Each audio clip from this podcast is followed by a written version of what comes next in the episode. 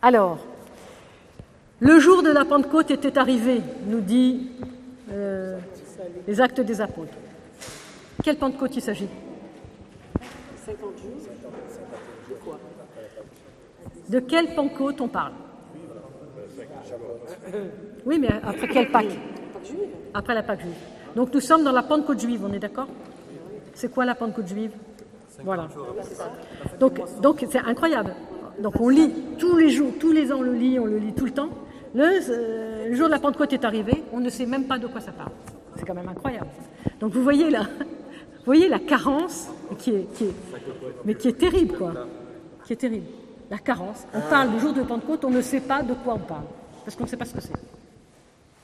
Donc il y a beaucoup, beaucoup encore à. Et pourquoi c'est important de savoir ce que c'est? C'est parce que la Pentecôte chrétienne se greffe sur cette Pentecôte. Parce que si, le, si l'Esprit Saint est envoyé le jour de la Pentecôte juive, il y a bien une raison. L'Esprit Saint, il ne se trompe pas. Nous, on se trompe tout le temps, mais pas lui. La Pentecôte juive s'appelle Shavuot. Shavuot, c'est le pluriel de Shavua. Shavua, ça veut dire semaine. Shavuot au pluriel, ça veut dire finalement sept semaines après Pessah. Pessah, qui est le mot juif pour dire Pâques. Ça va? Bon. Donc, la Pentecôte juive arrive 50 jours après Pâques, c'est-à-dire 7 semaines et le jour d'après 49 plus 1. Comme nous. Mais si c'est comme nous, c'est nous comme eux ou eux comme nous? C'est nous comme eux. On est d'accord. Bon. Ça veut dire que toute cette période que les Juifs appellent la période de l'Homère, ils comptent chaque jour depuis Pâques, depuis Pessah jusqu'à Shavuot. Chaque jour, ils comptent 49 et 1, toute cette période de l'Homère. Et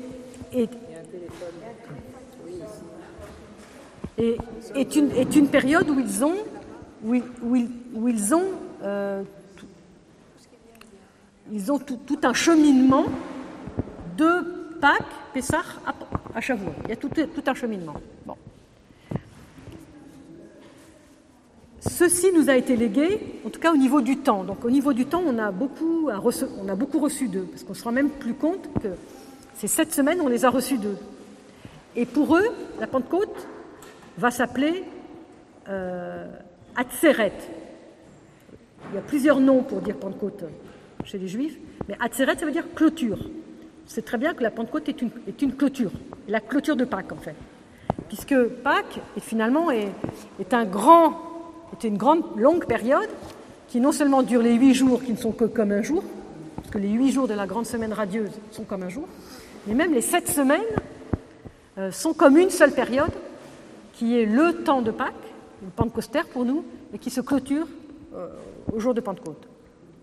Les actes des apôtres ne disent rien de cette Pentecôte juive. D'accord? Elle, elle nous présente que la manifestation du Saint-Esprit à ce jour-là. D'accord?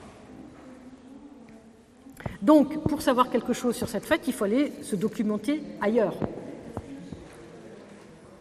Alors, nous avons le livre de l'Exode, où nous avons le récit de la Torah, du don de la Torah.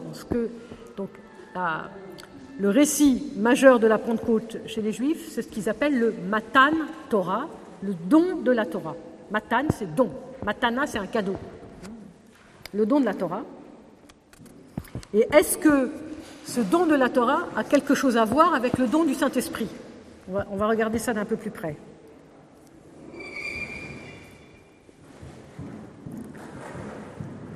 Les stichères des matines, les stichères des matines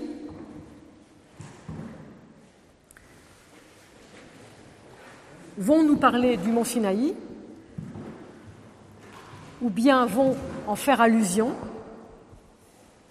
Les lectures des vêpres vont nous proposer une péricope du livre de l'Exode sur le don de la Torah. Donc il y a bien, les saints-pères ont bien compris qu'il y avait un lien. Mais en même temps, le, les lectures vont aussi nous mettre en lumière le fait que le Saint-Esprit avait déjà été donné sur le peuple hébreu euh, dans le désert. Euh, on va regarder ça d'un peu plus près. Voilà. Par exemple, il y a une certaine allusion au don de la Torah, mais les saints-pères vont plutôt axer le choix des lectures sur le don de l'Esprit Saint. Dans le livre des Nombres, par exemple, le Seigneur dit à Moïse, assemble-moi 70 des anciens d'Israël. Vous n'oubliez pas que Jésus, non seulement en a choisi 12, les 12 tribus, mais il en a choisi aussi 70. D'accord? Tu les amèneras à la tente de réunion, où ils se tiendront avec toi, je descendrai pour m'entretenir avec toi. Je prendrai de l'esprit qui est sur toi pour le mettre sur eux. Ainsi ils porteront avec toi la charge de ce peuple que tu ne seras plus seul à porter. Moïse rassemble les 70, il les met autour de la tente de réunion. Le Seigneur descendit dans la nuée. Il lui parla et prit de l'esprit qui reposait sur lui pour le mettre sur les 70 anciens. Quand l'esprit reposa sur eux, ils prophétisèrent. Ils prophétisèrent, ils deviennent prophètes. Et puis il y avait deux hommes au camp qui aussi ont prophétisé, l'esprit était aussi tombé sur eux. Bon, ça c'est. Bon. Ça veut dire que nos saints-pères, en ne mettant pas l'accent sur le don de la Torah, et ça c'est très intéressant quand même, alors que c'est le jour du don de la Torah, c'est pour ça qu'ils sont réunis, parce que tout le monde, alors si vous connaissiez Shavuot à Jérusalem, avant le lever du soleil, 3h, 4h du matin, tout le monde se rue vers le mur occidental. Les, les rues sont vides de voitures, une marée humaine, une marée humaine. C'est plus que la, à la place Saint-Pierre le jour où le pape est élu, quoi. Vous voyez ce que je veux dire Shavuot, le jour de la Pentecôte. Une marée humaine, mais c'est extrêmement émouvant. Tout le monde se rue vers mur. Il y a une sorte de montée parce que c'est le souvenir de ce peuple qui, s'était rassemblé au pied, au pied, du mont Sinaï, qui avait reçu la Torah. Donc, euh, c'est très important. Et si les saints-pères, plutôt que, d'accentuer sur ce don de la Torah, accentuent sur le don du Saint-Esprit, à l'intérieur même des textes de l'Ancien Testament, c'est pour, nous dire, c'est pour nous faire un déplacement. C'est très bien, les Hébreux ont reçu le don de la Torah. C'est très bien, c'est très important. On n'aurait pas, la Bible, hein, on n'aurait pas toutes les Écritures si on n'avait pas ça. Mais vous, chrétiens, et c'est ce que les saints-pères nous disent en faisant ce choix, retenez l'essentiel, c'est qu'avec l'Esprit Saint, vous allez entrer dans une Torah du cœur, dans une Torah intérieure. C'est-à-dire que la Torah, elle est extérieure, la parole de Dieu, elle est extérieure, mais vous allez l'intérioriser. L'Esprit Saint va vous en donner la connaissance complète. L'Esprit Saint va vous en donner la façon dont vous allez personnellement la mettre en pratique.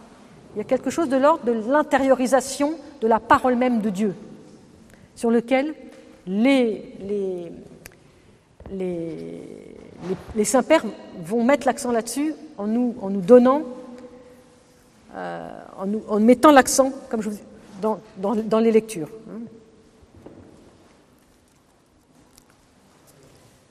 Dans le livre des Nombres, par exemple, quand on regarde bien tout le chapitre 11, puisque c'est le chapitre 11, les, les saints-pères ont coupé le texte. C'est-à-dire qu'on a deux morceaux de texte qu'on a mis ensemble, mais au milieu, il y a toute une partie de texte qui a été coupée. Pourquoi? Pour conserver seulement et uniquement ce qui concerne le don de l'Esprit Saint. Donc on voit bien que le choix des saints-pères, c'est ce choix-là. Hein. Ça, c'est capital. La seconde lecture est celle du prophète Joël.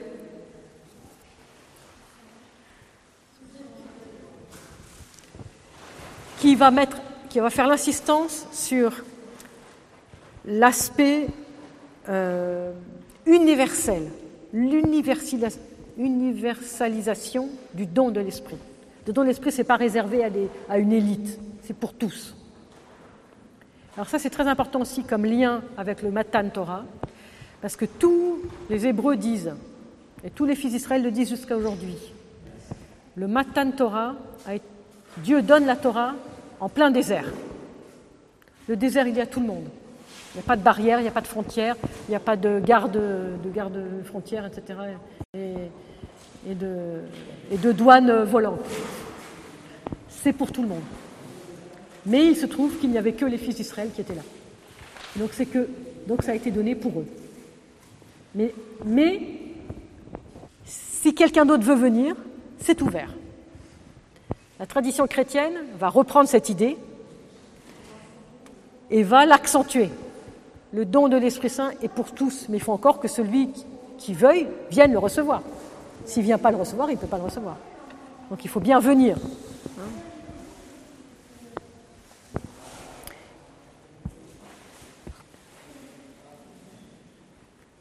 La preuve en est, c'est qu'il dit euh, Fille de Sion, tressaillez d'allégresse, réjouissez-vous. Je répandrai mon esprit sur toute chair.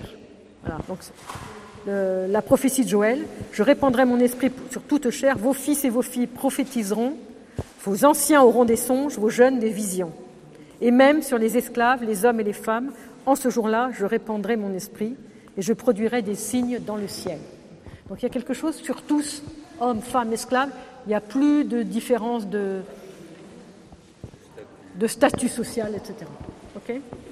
la troisième lecture, qui est la prophétie d'Ézéchiel, va mettre l'accent sur la purification du cœur.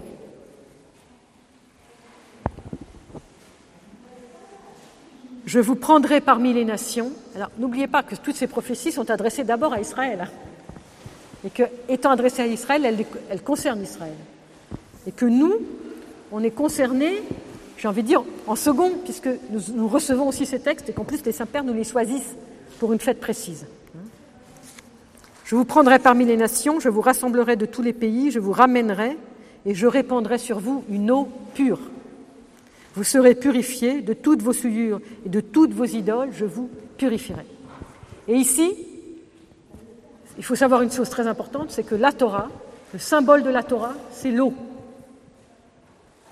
C'est l'eau qui purifie. Toute la symbolique euh, dans le Talmud et dans beaucoup de, sources juives, l'eau, c'est la Torah. Quand on arrive au puits, on vient pour puiser la Torah. Hein, c'est ce que je raconte là-dedans aussi. Et donc, ce n'est pas étonnant que pour nous, l'eau puisse être un des moyens symboliques pour qu'on reçoive l'Esprit Saint. Parce que l'eau, il y a cette idée de purification, ne serait-ce que physique déjà. Je répandrai sur vous une eau pure. Et dans l'homélie, Origène, dans une des homélies sur le livre des Nombres, va donner une véritable lumière à ces trois lectures.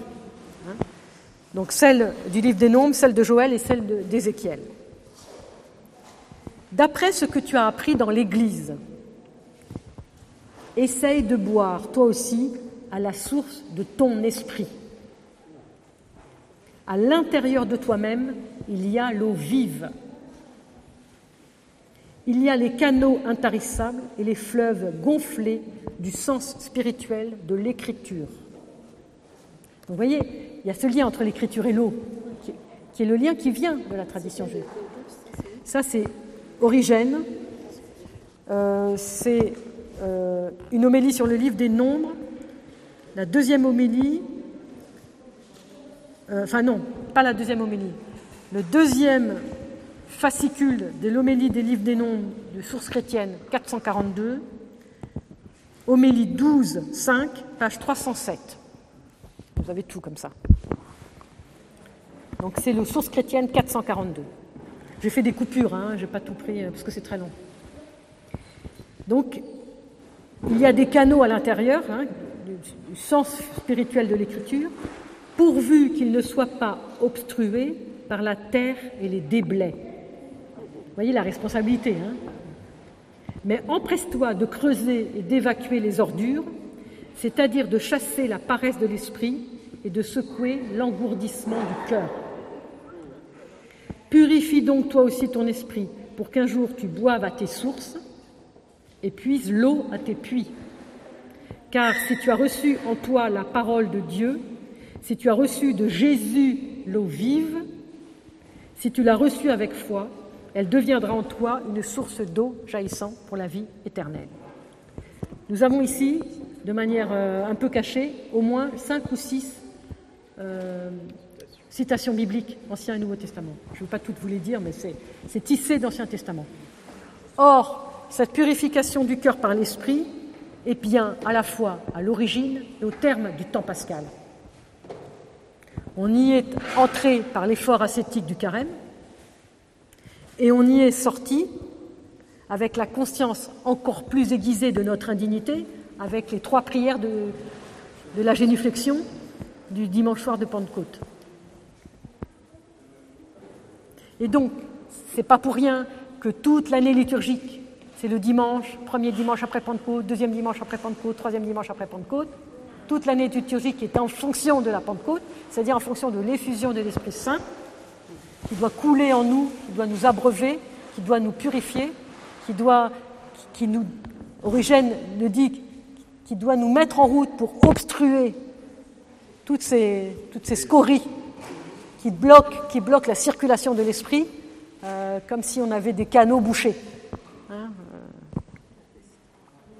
Et c'est pas pour rien qu'après la Pentecôte, nous reprenons Viens, habite en nous, purifie-nous de toute souillure et sauve nos âmes, toi qui es bon. C'est pas pour rien qu'on le reprend après, juste après, hein, après la grand temps pascal.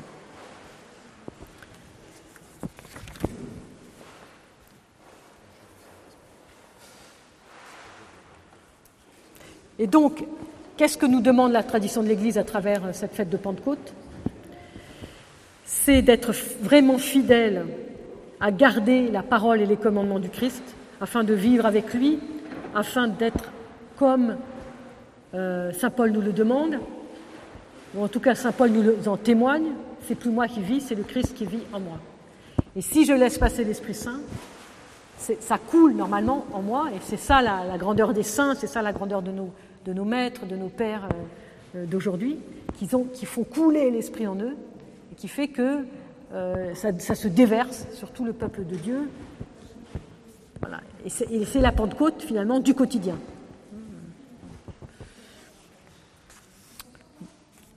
Et à ceci, nous savons, celui qui garde ses commandements, donc Saint Jean nous dit, celui qui garde ses commandements demeure en Dieu et Dieu en lui.